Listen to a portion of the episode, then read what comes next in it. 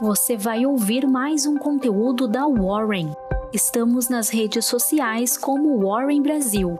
Acesse nosso site warren.com.br e saiba mais.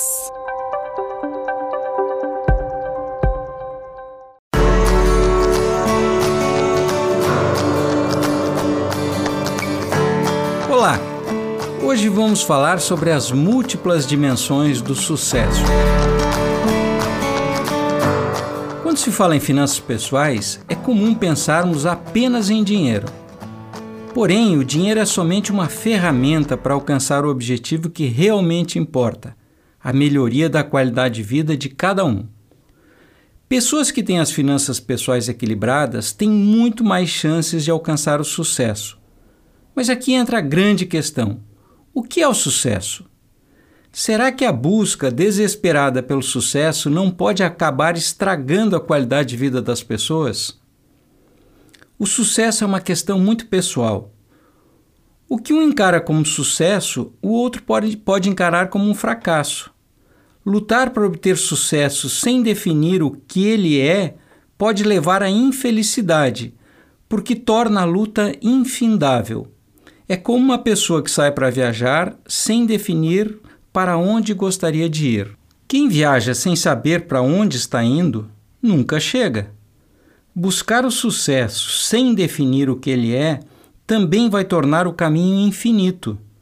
Para evitar essa armadilha, é importante que todas as pessoas, e especialmente os jovens, definam o que é o seu sucesso.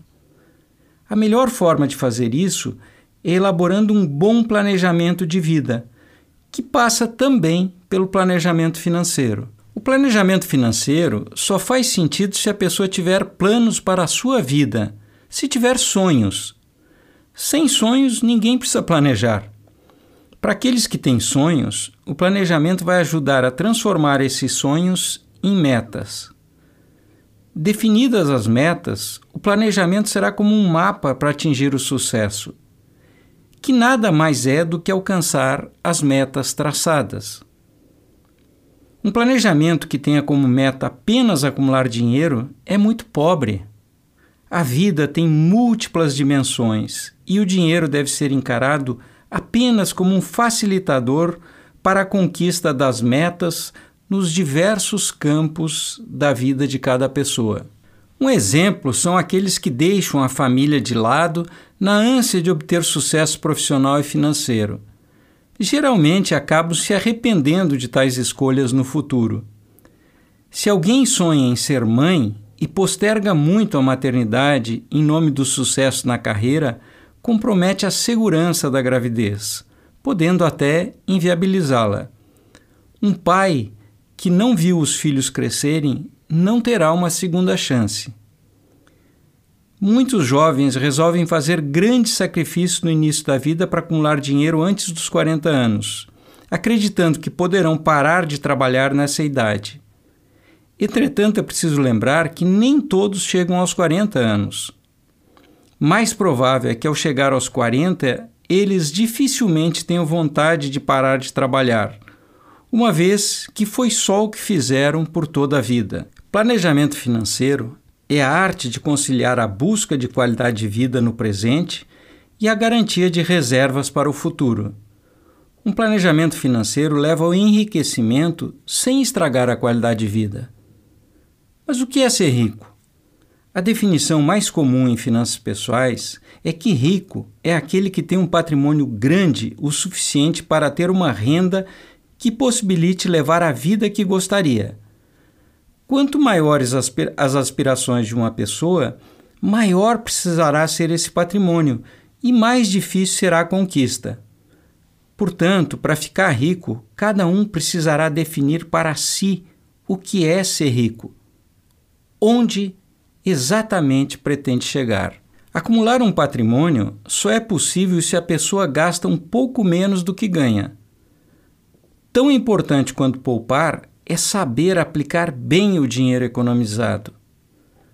Algumas pessoas poupam, porém, poucas investem de forma adequada. Um jovem com boa educação financeira é aquele que poupa parte da renda e investe bem essa poupança. Assim, a educação para os investimentos é parte fundamental da educação financeira. Um jovem que começa a poupar regularmente 10% do salário, logo que conquista o primeiro emprego, consegue chegar à idade de aposentadoria com um patrimônio suficiente para garantir o mesmo rendimento que ele tinha na ativa. Portanto, poderá viver apenas com a renda do seu patrimônio. Mas muita atenção!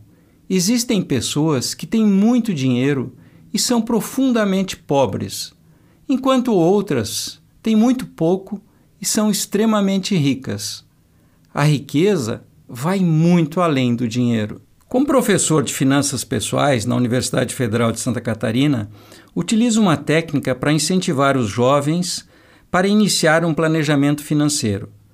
Primeiro peço que escrevam um texto contando sua história de vida. Depois solicito que descrevam como gostariam que fossem suas vidas dentro de 5, 10, 20 e 30 anos.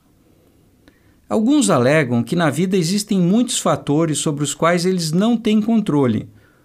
Portanto, não valeria a pena planejar. Realmente existem muitos fatores incontroláveis na vida, mas eles não correspondem à totalidade. As pessoas que planejam, mesmo diante dos fatores incontroláveis, acabam se saindo muito melhor do que aquelas que simplesmente deixam a vida guiar seu destino. Para facilitar o processo de planejamento dos alunos, sugiro que eles identifiquem pessoas mais velhas que eles admirem. É surpreendente, mas a maioria das pessoas apontadas como exemplos de estilos de vida não são as mais ricas que cada aluno conhece. Sugiro aos jovens, seja de idade ou de espírito, que tenham um bom planejamento de vida e que tenham sempre em mente que nenhum sucesso financeiro compensa um fracasso familiar. Por esta razão, a busca pelo dinheiro nunca deve vir à frente da família e dos nossos relacionamentos. Ter bons relacionamentos custa muito caro. Não caro em dinheiro, mas caro em tempo. Se você gastar todo o seu tempo na busca por dinheiro, vai deixar de dedicar tempo às pessoas importantes para você. Não terá tempo para cuidar da sua saúde e não terá tempo para desenvolver seu intelecto. Nunca canso de dizer: dinheiro é meio, e pobre daquele que colocar o dinheiro como fim em sua vida.